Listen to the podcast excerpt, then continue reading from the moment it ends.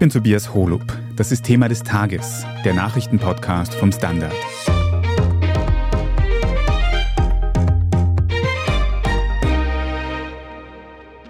Luxuskaufhäuser, moderne Wolkenkratzer und vornehme Palais. Lange Zeit galt das Portfolio des Immobilienkonzerns Signa als eines der prestigeträchtigsten und wertvollsten in Österreich und darüber hinaus. Doch jetzt ist die Signa insolvent. Wie es dazu kommen konnte und welche Auswirkungen diese Pleite auf Firmengründer René Benko und ganz Österreich hat, darüber sprechen wir heute. Renate Graber, Josef Gepp, ihr in der Standard Wirtschaftsredaktion seid in den letzten Tagen schon ein bisschen auf Nadeln gesessen, weil sich eben diese Insolvenz von René Benko Stigner abgezeichnet hat. Jetzt am Mittwoch, circa 13 Uhr, und ich sage es dazu, weil sich die Situation noch immer wieder verändert, ist es soweit gekommen. Die Signa hat Insolvenz eingereicht. Was bedeutet das jetzt konkret? Wie groß ist dieser Schritt? Ja, man muss einmal unterscheiden zwischen dem Signa-Konzern, dem Signa-Reich oder Signa-Imperium, wie man das immer gern nennt, und dem jetzt eingereichten Insolvenzantrag. Den hat nämlich die Signa Holding GmbH, das ist eine Gesellschaft mit beschränkter Haftung und keine Aktiengesellschaft, eingereicht. Und die Signa Holding hat bestimmte Töchter, zur Signa Holding resortieren aber nicht alle großen Gesellschaften. Also da kann man vielleicht gleich einmal erklären. Sehr wichtige Immobilien, die die Signa besitzt, sind in der Signa Prime. Selection AG heißt die.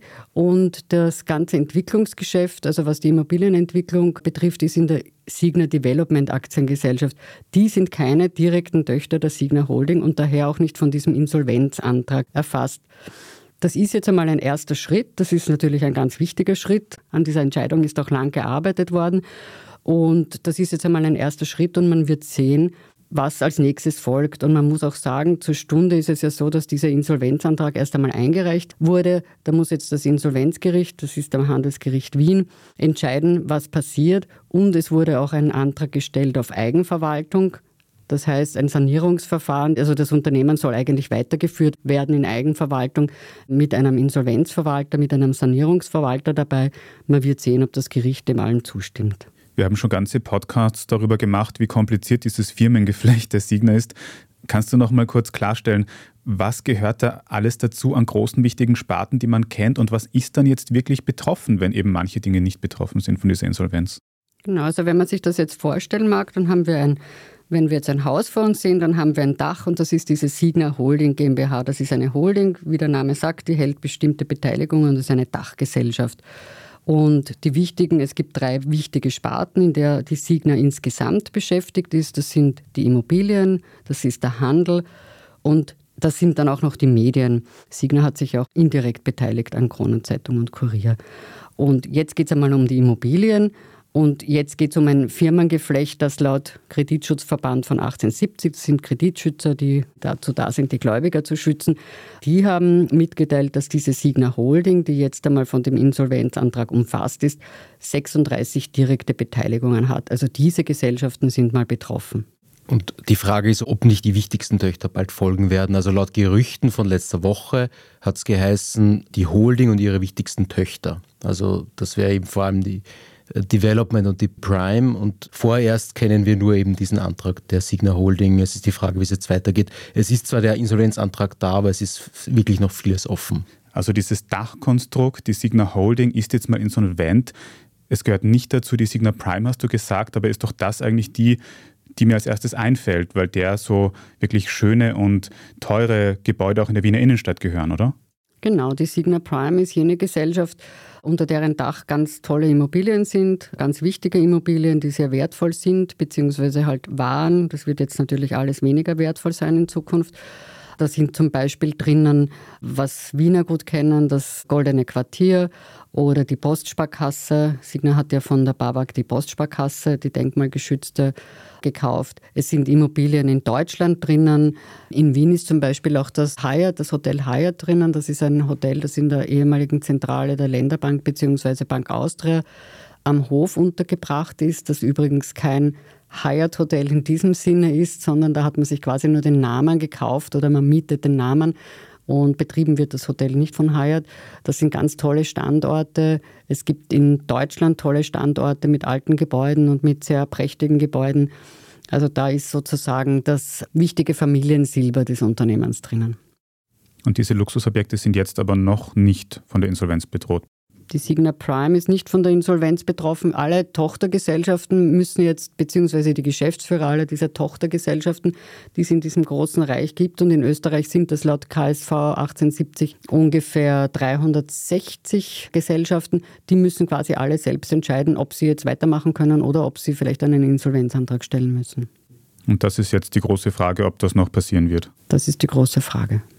Also man muss sich das, glaube ich, so vorstellen, dass in diesem großen Konzern auch ein bisschen die Kontrolle verloren gegangen ist, dass da im normalen Betrieb sicher mehr durchregiert worden ist von der Zentrale hin zu den Töchtern. Und jetzt löst sich das alles auf, auch die Geldflüsse versiegen zwischen den unterschiedlichen Gesellschaften. Da deutet schon viel hin, hat viel hingedeutet in den letzten Tagen. Und jetzt äh, sind die Gesellschaften quasi da im freien Raum und müssen schauen, ob sie irgendwie, wie sie weitermachen, nachdem die Holding Insolvenz angemeldet hat. Es ist ja in den letzten Tagen schon berichtet worden, dass die Signa eigentlich noch versucht, an finanzielle Mittel zu kommen, um eine Insolvenz möglicherweise noch abzuwenden. Könnten die jetzt noch kommen oder ist das damit hinfällig mit dieser Insolvenz? Also diese Suche nach dem Investor in letzter Minute, der dann als Retter auftritt, ich glaube, den kann man als gescheitert betrachten. Es ist in alle Richtungen sondiert worden arabischer Raum, diverse Staatsfonds, die viel Geld haben oder auch Hedgefonds aus den USA, die darauf spezialisiert sind, quasi so Krisenunternehmen zu hohen Zinsen Geld zu borgen, um denen da quasi nochmal rauszuhelfen. Wahrscheinlich ist es mit diesen Bemühungen jetzt vorbei und sonst hätte man ja den Gang zum Gericht nicht angetreten. Der hätte ja um jeden Preis verhindert werden sollen. Also man wollte ja unbedingt eine innerbetriebliche Lösung und die hat eben nicht funktioniert. Mhm. Aber habe ich das richtig verstanden? Auch wenn jetzt diese Insolvenz eingereicht wurde, das Ziel ist, die Geschäfte langfristig weiterzuführen, also das Ganze sanieren zu können, zu retten, trotzdem im Haus. Genau, der Plan. Und wenn das Gericht das akzeptiert, dann wäre das so, dass das Unternehmen einen Sanierungsplan erstellt. Dafür wären dann 90 Tage Zeit. Und dann müssen die Gläubiger zusammentreten und entscheiden, ob sie diesen Sanierungsplan annehmen. Wenn das die Mehrheit der Gläubiger tut, dann wird diese Sanierung abgearbeitet. Und dann steht am Ende eine Mindestquote von 30 Prozent. Das heißt, zumindest 30 Prozent der Schulden, die die Signa hat bei ihren Gläubigern und Gläubigerinnen, müssen bedient werden. Andersrum gesagt, maximal 70 Prozent können die Gläubiger verlieren. Und nach so einer Sanierung, wie könnte dann eine Signa aussehen, trotzdem noch so wertvoll und prestigeträchtig, wie wir das in den letzten Jahrzehnten gewohnt waren? Nein, so wertvoll und prestigeträchtig wird das alles nicht mehr sein. Es wird ja auch Verkäufe geben und man wird sich von gewissen Bereichen trennen. Und es gibt ja auch durchaus Investoren, das hört man ja jetzt schon, die an dem einen oder anderen Filetstück ist gleich an der einen oder anderen Immobilie und Vorzeige- und Prestigeimmobilie interessiert ist. Das wird zukünftig wohl ganz anders aussehen. Renate Josef, die große Frage, die sich gerade, glaube ich, viele Menschen stellen, wie sind wir an diesen Punkt gekommen, dass so ein riesiger, so ein einflussreicher Konzern plötzlich wohl für viele komplett implodiert. Ja, so plötzlich ist es nicht. Also es hat sich schon lange angekündigt, wenn man auch sozusagen die schwere Tests nicht abschätzen hat können, aber es hat mit zwei Faktoren zu tun. Was die Signa jetzt vor allem betont, ist das Handelsgeschäft, das so schlecht läuft. Also Signa hat ja in Österreich Kickerliner besessen bis zum Sommer, in Deutschland Galeria Kaufhof Karstadt. Und diese Experimente der Signa Handelsketten, die schon vorher Probleme gehabt haben, zu erwerben und neu aufzubauen, das ist durch die Bank eigentlich gescheitert. Das ist ein Punkt. Und der zweite und größere Punkt ist die veränderte Zinslage. Die Zinsen sind hoch, waren jahrelang bei Null. Immobilien werfen weniger ab. Sie sind teurer zu finanzieren. Das heißt, die Signa packt sich Geld von Banken aus. Die Zinsen auf die Kredite steigen. Dadurch werden diese Immobilien weniger rentabel und, und die Bewertungen in den Bilanzen schauen nicht mehr so gut aus wie noch vor ein paar Jahren. Und das hat sich über Monate aufgebaut und endet eben jetzt auf derart, kann man schon sagen, tragische Weise quasi. Naja, und man muss auch dazu sagen, dass natürlich auch die Kreditgeber dazu beigetragen haben, weil eben dieses Wachstum ja nur über Kredite oder beziehungsweise zum Großteil über Kredite oder auch die Begebung von Anleihen Da haben Investoren eben Anleihen gezeichnet zu relativ hohen Zinssätzen finanziert haben. Da stellt sich natürlich schon die Frage, warum die Banken, die natürlich wissen, dass sich Immobilienpreise auch nach unten verändern können und die auch wissen, dass sich Zinsen nach oben verändern können, die diese Zinsen ja auch anheben, warum die gar so großzügig Signa Rönne Benko so unterstützt haben. Das ist natürlich eine interessante Frage. Die Banken werden das wahrscheinlich anders beantworten als wir. Also das könnte so eine Art Kartenhaus, eine Luftblase gewesen sein. Naja, Luftblase ist vielleicht etwas viel gesagt, weil es sind ja sehr tolle Immobilien in diesem Unternehmen drinnen, aber es könnte sehr aufgeblasen worden sein. Und die Frage in den kommenden Wochen und Monaten wird sein, unter welchen Bedingungen sind Kredite vergeben worden, wie genau hat man da hingeschaut, auch wie war die Rolle der Aufsicht diesbezüglich. Das gibt es ja also seit Monaten, diese Fragen. Das wird ja von der EZB zum Beispiel geprüft. Das wird sicher jetzt nach der Insolvenz noch intensiver hinterfragt werden. Ja, und man wird das von allen Seiten befragen. Also man wird nicht nur die Banken fragen, warum sie eben diese Kredite vergeben haben und ob sie denn das auch so gemacht haben, wie es den Regeln entspricht. Man wird aber natürlich auch von Seiten der Banken fragen und nachschauen, ob man alle Informationen bekommen hat vom Kreditwerber, also von der Signa. Die nächste große Frage, die ich mir stelle, jetzt wieder weg von den Banken und zurück zur Signa. Da hat es jetzt große Veränderungen einfach in der Wirtschaft gegeben. Die Zinsen sind gestiegen, es gibt ein bisschen einen Wirtschaftsabschwung. Ist man von dem jetzt einfach getroffen worden oder waren das auch Entscheidungen im Management bei der Signa, wo man sich wirklich verspekuliert hat vielleicht? Ja, das waren definitiv Entscheidungen im Management. Also einerseits haben wir die ganze Entwicklung im Handelssektor, wo die Signa gesagt hat, sie werden sozusagen diese alten Ketten super innovativ wieder aufbereiten. Das hat durch die Bank nicht funktioniert. Das sind einfach unternehmerische Fehlschläge, die da passiert sind. Und zweitens haben wir die extreme Intransparenz im Konzern. Man weiß nicht genau, wie das Geld zwischen den einzelnen Gesellschaften hin und her fließt. Und manchmal tun sich auch Fragen auf, was ist quasi Signa, wo fließen da möglicherweise Summen zu Benko selber oder Gesellschaften, die dem Benko zuzurechnen sind, aber nicht unbedingt zu Signa gehören. Also wir haben zum Beispiel darüber berichtet, dass ein Luxushotel am Gardasee ganz kurz vor den Turbulenzen noch verkauft worden ist von der Signa an eine Stiftung, die mutmaßlich dem Benko selber gehört. Man weiß nicht, warum das passiert. Die Signa hat davon gesprochen, dass es eine ganz normale Transaktion zu einem marktüblichen Preis ist, aber nichts zu den Gründen gesagt. Wir haben auch berichtet über private, mutmaßlich private Villen von Benko, wo die Miete von der Signa Holding bezahlt wird. Warum das passiert, wissen wir auch nicht.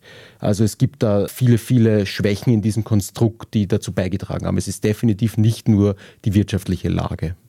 Warum hat es denn diese Intransparenz überhaupt gegeben? Hätte man das dann noch irgendwie abwenden können, wie die erste Schieflage angefangen hat? Nein, dann war es viel zu spät. Also das ist über Jahre gewachsen. Die Projekte sind teilweise unterschiedlich finanziert. Ja? Also in der Holding sitzen bestimmte Investoren drinnen. Der größte ist der Benko selbst. In einzelnen Unternehmen sitzen damit unter andere Investoren drinnen, die sind dann ganz anders aufgesetzt. Dann gibt es Unternehmen, wo eben private Benko-Vertraute auch haften, wo man auch nicht versteht, wie es dazu kommt. Also das ist ein Konstrukt, das über 15, 20 Jahre gewachsen ist und das hätte man nicht jetzt kurzfristig vor den Problemen irgendwie auflösen können oder in gewisser Weise regeln und ordnen können. Möglicherweise sind solche Bemühungen gelaufen, dass man sich das anschaut und es war ja auch ein Auftrag an den Amt Geiwitz Anfang November, dass er mal den Konzern durchleuchtet.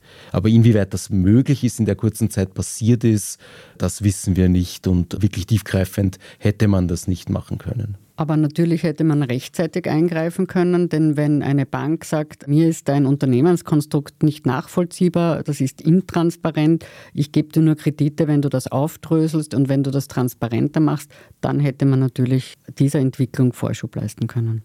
Absolut. Also mit Blick auf die vergangenen Jahre hätten alle sozusagen besser hinschauen sollen und es hat auch jede Menge Hinweise darauf gegeben, was da für Probleme bevorstehen. Ja, aber wenn man jetzt wirklich die letzten Wochen anschaut, dass man das dann so schnell regelt, ordnet. Dafür ist dieses Konstrukt zu groß und es gibt Insider, die behaupten, dass nicht mal Benko selber noch den Überblick hat, was da genau wo liegt und was da genau von welcher anderen Einheit kontrolliert wird. Wir sind gleich wieder da. Erdbeben mit zerstörten Häusern. Menschen mit schweren Verletzungen. Einsatzkräfte mit mobiler Klinik. Sekunden mit Bedeutung. Ärzte ohne Grenzen. Wir gehen dahin, wo es weh tut. Weil jede Sekunde zählt. Spenden Sie jetzt unter Ärzte ohne Grenzen AT. Standard-Podcasts gibt es ja wirklich schon zu jedem Thema. Also fast jedem. True Crime. Thema des Tages. Lohnt sich das? Inside Austria. Serienreif. Besser Leben. Rätsel der Wissenschaft. Edition Zukunft. Und, und, und. Aber nicht jeder hat die Zeit, das alles zu hören. Und manchmal möchte man sich einfach nur ein paar Minuten beschallen lassen. Ich bin Scholt Wilhelm. Und ich bin Margit Ehrenhöfer. Ab sofort bringen wir auch Highlights unserer Podcasts. Für zwischendurch, wenn mal weniger Zeit ist. Diese kurzen Ausschnitte nennen wir Shorts. So wie eine kurze Hose. Oder eine kurze Geschichte. Okay. Und Shorts vom Standard finden Sie jetzt überall, wo es Podcasts gibt. Welche Folgen hat denn diese Insolvenz jetzt? Betrifft das nur Benko? Wie viele andere Parteien sitzen da jetzt noch im Boot? Wer verliert da vielleicht viel Geld jetzt? Naja, auf jeden Fall die Investoren, die Benko hat. Also Benko hat ja Geldgeber nicht nur auf Seiten der Banken und anderer Gläubiger, sondern er hat auch Investoren. Einer jener ist in Österreich gut bekannt, das ist Hans-Peter Haselsteiner, Haupteigentümer der Strabag. Er hat da sehr viel Geld drinnen stecken, aber auch andere Investoren, Deutsche und Schweizer, die werden natürlich am ehesten noch Geld verdienen. Eine weitere prominente Person, die im Umfeld der Signa auftaucht, ist der ehemalige Bundeskanzler Alfred Gusenbauer von der SPÖ. Was hatte der mit der Signa zu tun? Alfred Gusenbauer hat zum einen Aufsichtsratsfunktionen in Gesellschaften der Signa und zum anderen sitzt er auch im Beirat der Signa Holding. Die Signa Holding hat irgendwann einen Beirat gegründet. Das ist ein Gremium, das mit relativ prominenten Menschen besetzt ist und für die strategische Beratung zuständig ist. Also die sollten die operativen Geschäftsführer der Gesellschaften strategisch beraten, haben dafür Geld bekommen, sind dafür im Beirat gesessen. Beiratsvorsitzender war seit 2013 René Benko selbst. Da hat er sich, wie er das sagt, aus dem operativen Geschäft zurückgezogen und ist also quasi in diesen strategisch beratenden Beirat gegangen. Alfred Gusenbauer ist zum einen in diesem Beirat gesessen und zum anderen hat aber auch Aufsichtsratsfunktionen in der Signa Development und Aufsichtsratsvorsitzender in der Signa Prime. Also das sind eben diese Gesellschaften, die wir schon beschrieben haben, die so Kerngesellschaften der Signa Holding sind. Und hat, wie man da jüngst erfahren hat aus diversen Medienberichten, sehr viele und sehr hohe Beraterhonorare verrechnet. Welche Auswirkungen könnte denn jetzt diese Insolvenz auf die Baubranche haben? Die Signa hatte viele Immobilienprojekte. In dieser Branche gibt es auch immer viele Unterfirmen, die miteinander arbeiten. Könnte es da zu einer Art Dominoeffekt kommen? Also unserer Einschätzung nach ist das Portfolio der Signa äh, ein bisschen zu wenig breit. Das sind vor allem Luxusimmobilien, auch die Development macht so Sachen wie den Hafen von Korneuburg eher so hochklassige Sachen, sage ich mal. Ein richtiger Dominoeffekt, sagen wir mal, so wie in der Immobilienkrise in den USA 2007, 2008. Mit sowas ist unserer Ansicht nach nicht zu rechnen. Die Banken werden Geld verlieren, andere Investoren werden Geld verlieren. Es geht um viele Arbeitsplätze, vor allem in Deutschland im Handel wo doch viele tausend Menschen arbeiten. Die Krise der Bauwirtschaft wird sicher noch größer, als sie ohnehin schon ist, mit hohen Baupreisen und hohen Zinsen. Und es wird auch schwierig, diese Unternehmen, die jetzt quasi auf den Markt geworfen werden, richtig zu bewerten. Das wird eine Herausforderung für viele Experten, die daran arbeiten. Aber so ein Dominoeffekt, dass es halt zu einer großen, sagen wir mal, Immobilienkrise kommt, mit sowas ist eher nicht zu rechnen. Aber jetzt gibt es ja Projekte in Zusammenhang mit René Benko, die man kennt. Es gibt ein Kaufhaus in der Marie-Hilfer-Straße, es gibt zum Beispiel in Hamburg auch einen sehr bekannten Wolkenkratzer. Werden diese Bauprojekte trotzdem fertiggestellt oder bleiben die jetzt als Bauruinen einfach liegen? Also äh, früher oder später werden die äh, wahrscheinlich weitergebaut, schon allein weil sie in Top-Lagen liegen. Und es wird sich wohl eben weil dieser Konzern so zerfällt, von Projekt zu Projekt unterschiedlich entscheiden. Die wichtigen Töchter der Signa Holding, bei denen ist ja dabei noch nichts. In Hamburg wird überlegt, ob ein anderer Milliardär, der Kühne, einsteigt und das übernimmt. Bei dem Lamar geht nach unserem Letztstand vorläufig alles weiter wie geplant. Es ist die Frage, was Unternehmen wie Signa Prime und Signa Development jetzt machen. Allzu lang werden das wohl keine Bauruinen bleiben, allein schon wegen der Lage. Und bei diesem Projekt Lamar auf der Wiener Maria-Hilfer-Straße, da ist äh, Signa ja nicht allein drinnen, da hat er auch einen 50-Prozent-Partner drinnen. Meines Wissens nach ist das ein thailändisches Unternehmen. Also da steckt ja noch jemand anderer dahinter. Da ist die Wahrscheinlichkeit noch größer, dass das irgendwie weitergehen wird. Aber auch da wird es wahrscheinlich viel Koordinationsbedarf geben zwischen diesen ganzen beteiligten Parteien, jetzt nach dieser Insolvenz. Ja, aber so ist das halt bei so komplizierten Gesellschaftsstrukturen. Gerade wenn sie so kompliziert ist wie bei der Signa. Ja. Wir müssen noch über ein paar politische Themen reden, weil ja die Signa vor kurzem, wie wir schon angesprochen haben, auch bei der Pleite der Möbelhäuser Kicker und Leiner involviert war. Da war auch Steuergeld im Spiel. Wird denn jetzt diese Signa Insolvenz als Ganzes die SteuerzahlerInnen am Ende des Tages ein Geld kosten? Letztlich ist es oft so, dass bei Insolvenzen die Steuerzahler zur Kasse gebeten werden. Man muss auch das ein bisschen auseinanderdröseln, weil Signa hat Kika verkauft und der neue Eigentümer, also der Erwerber, hat dieses Unternehmen dann in Insolvenz geschickt. Aber, und das ist sehr wohl feststehend und da weiß man eben nicht genau, wie es weitergehen wird, Signer hat sich auch verpflichtet, dem Masseverwalter gegenüber von Kika Leiner 20 Millionen Euro zu zahlen, also in diesen Topf der Masse hineinzuzahlen, aus dem dann die Gläubiger ihr Geld bekommen. Und da wäre jetzt Ende Dezember die nächste Rate in Höhe von 5 Millionen fällig. Die werden wohl einmal nicht bezahlt werden können. Aber um das nochmal festzuhalten, einer dieser Gläubiger, wenn ich das richtig im Kopf habe, ist ja auch der Staat Österreich. Das heißt, der Staat Österreich könnte da um ein Geld umfallen. Das stimmt, weil es auch um Steuerzahlungen geht, die nicht geleistet wurden. Genau. Im Fall Kickerleiner, wo die Insolvenz schon im Sommer war, muss man dazu sagen. Ja. Wir wissen noch nicht, wie es jetzt weitergeht bei dem Kern Signa Holding und möglichen anderen Gesellschaften, die noch kommen. Inwiefern da möglicherweise auch irgendwelche am Ende Corona-Hilfen vom Staat mal gewährt worden sind, um die der Staat jetzt umfällt oder sowas. Das wissen wir noch nicht. Wir wissen es bei Kickerliner, weil es schon ein paar Monate her ist und dieses Verfahren schon länger läuft, wo genau quasi der Steuerzahler da sitzen bleibt.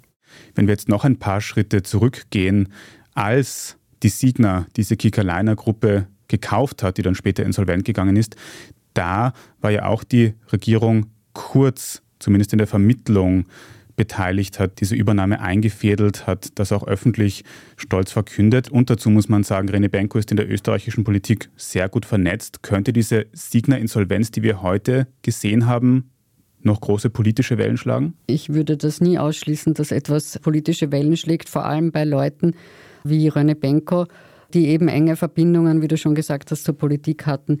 2018 war das so, dass da mitgeholfen wurde und dass René Benko das Rennen gemacht hat gegen andere Interessenten und er Kickerliner bekommen hat. Andere Interessenten sind auf der Strecke geblieben.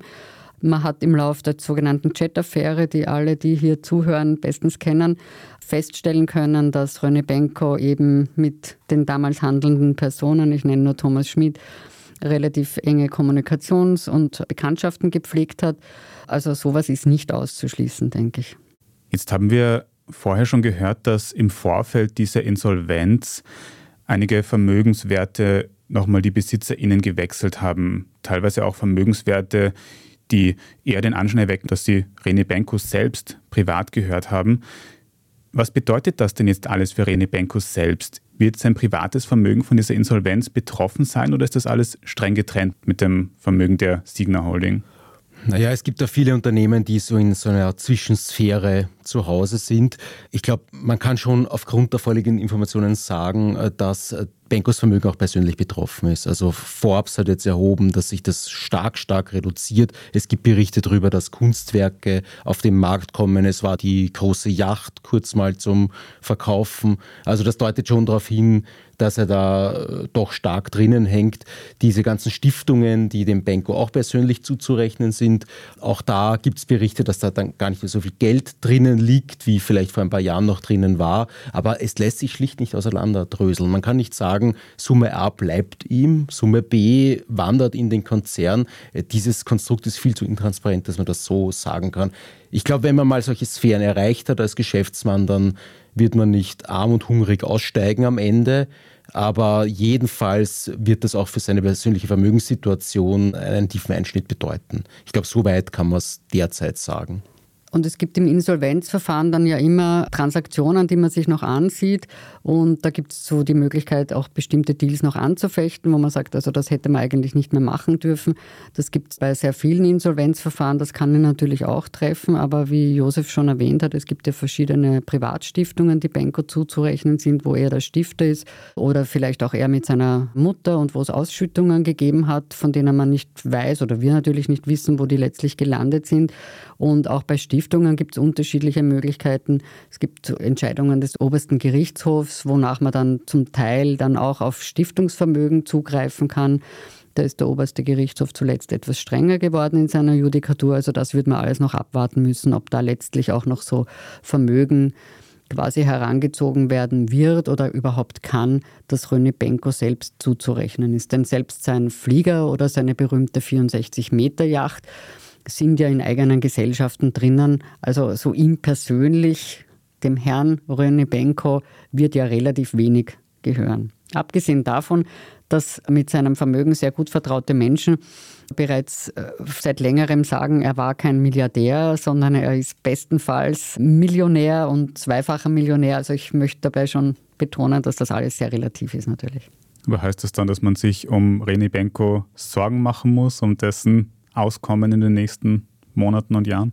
Also ich denke mir, die Welt muss sich um anderes Sorgen machen und in Österreich ist schon lange niemand mehr verhungert.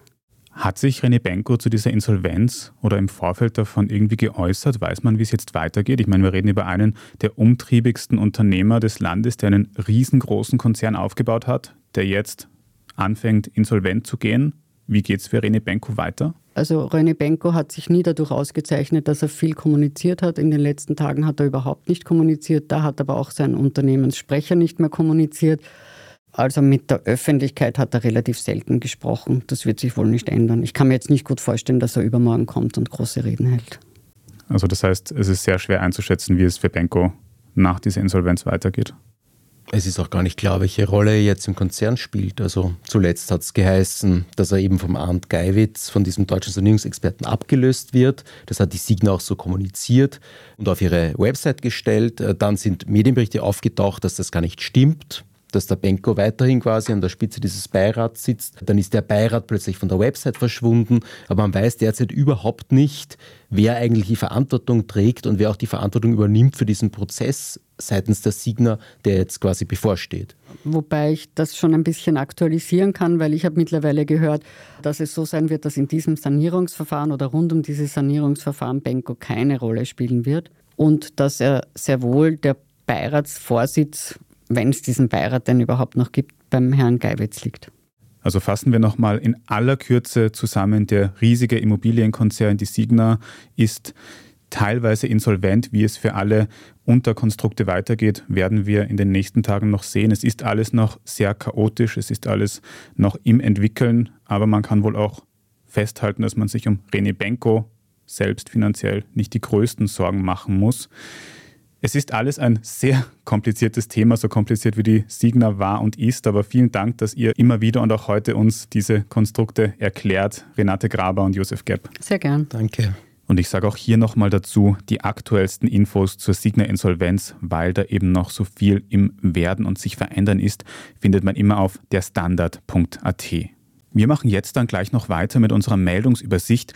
Wir reden unter anderem darüber, wie es mit dem Geiseldeal und der Waffenruhe in Gaza weitergeht. Wenn Ihnen diese Folge von Thema des Tages bis hierhin aber schon gefallen hat, dann abonnieren Sie uns gleich auf Ihrer liebsten Podcast-Plattform, dann verpassen Sie keine weitere Folge mehr. Bei der Gelegenheit freuen wir uns auch sehr über gute Bewertungen oder nette Kommentare. Vielen Dank. Wir sind gleich zurück.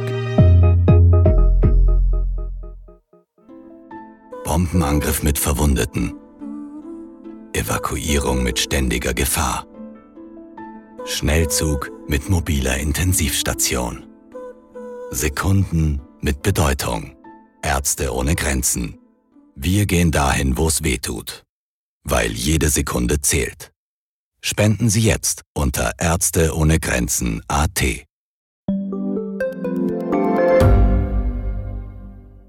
Reicht mein Gehalt für ein gutes Leben? Sind Sneaker und Uhren ein gutes Investment? Wie viel kostet eine Scheidung? Das und vieles mehr sehen wir uns an in der dritten Staffel vom Standard-Podcast Lohnt sich das? Wir, das sind Melanie Reidel, Annika Dang, Alexander Amon und Michael Windisch.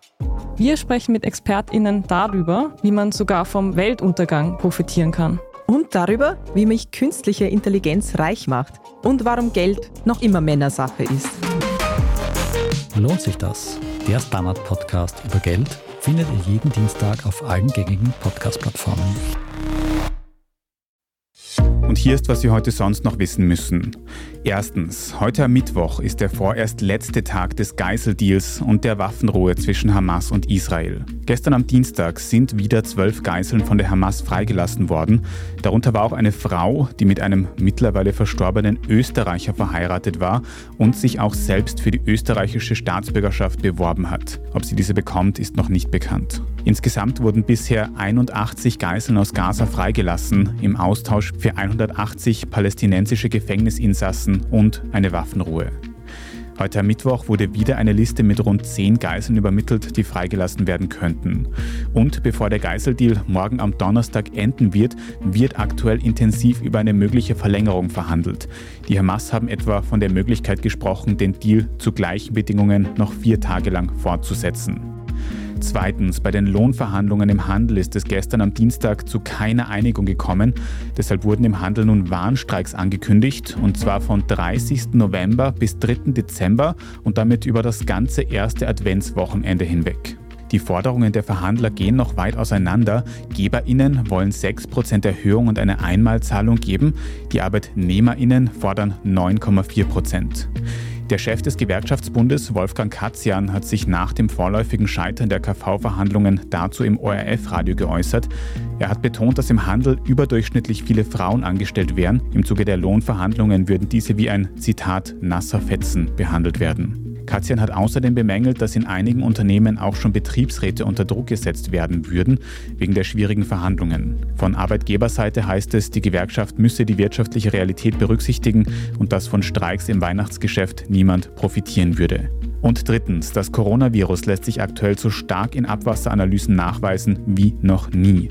Davor warnt der Mikrobiologe Ulrich Elling. Er sagt, dass laut dieser Daten bis zu 4% der österreichischen Bevölkerung gerade an Covid erkrankt sein könnten. Deshalb hat der Wiener Gesundheitsverbund in seinen Krankenhäusern jetzt wieder strengere Maßnahmen eingeführt. So werden PatientInnen schon bei leichten Symptomen auf Corona getestet. Es gebe aktuell aber noch genug Schutzkleidung und Möglichkeiten zur Absonderung in betroffenen Krankenhäusern. Zu Corona kommen aktuell auch noch die Influenza- und grippale Infekte dazu. Laut der österreichischen Krankenkasse ÖGK wären in der vergangenen Woche mehr als 110.000 Menschen im Krankenstand gewesen. Ärztinnen und Wissenschaftler rufen deshalb nun wieder zum Maskentragen, zum Händewaschen und im Fall von Corona und der Grippe auch zum Impfen auf. Mehr dazu und alles weitere zum aktuellen Weltgeschehen können Sie auf der Standard.at nachlesen. Falls Sie Feedback oder Anregungen für das Standard Podcast Team haben, dann schicken Sie diese gerne an podcast@derstandard.at. Und wenn Sie unsere journalistische Arbeit unterstützen möchten, dann können Sie ein Standard-Abo abschließen. Das geht für die Zeitung, das geht für die Website oder wenn Sie Thema des Tages über Apple Podcasts hören, kann man dort für ein Premium-Abo zahlen und in Zukunft ohne Werbung hören und sehr unterstützen. Also vielen Dank dafür. Ich bin Tobias Holub und an dieser Folge haben außerdem Antonia Raut und Scholt Wilhelm mitgearbeitet. Vielen Dank fürs Zuhören und bis zum nächsten Mal.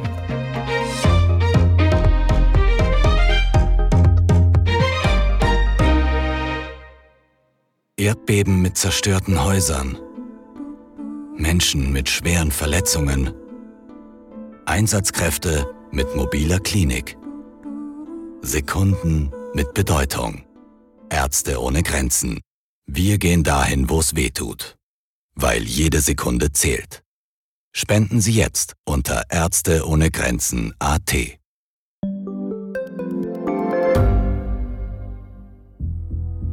Was ich nicht nachvollziehen kann, ist, warum an jedem Unrecht immer ich schuld sein soll. Ein Korruptionsskandal jagt den anderen. Österreich hat in den letzten 30 Jahren viel über Klimaschutz gesprochen, aber zu wenig getan. Die Politik verschläft die Klimakrise. Die Behörden haben alles richtig gemacht. Fehler vergisst man, statt daraus zu lernen. So sind wir nicht. So ist Österreich einfach nicht. Aber wie ist Österreich dann? Das wollen wir bei Inside Austria herausfinden. Wir blicken auf die großen österreichischen Skandale. Von Ibiza bis Ischgl. Wir wollen wissen, wer dafür in der Politik die Verantwortung trägt. Und wir schauen genau hin, wo Österreich über seine Grenzen hinaus mitmischt. Vom Wirecard-Skandal bis zum Ukraine-Krieg. Das ist Inside Austria von Standard und Spiegel. Jeden Samstag eine neue Folge, überall, wo es Podcasts gibt.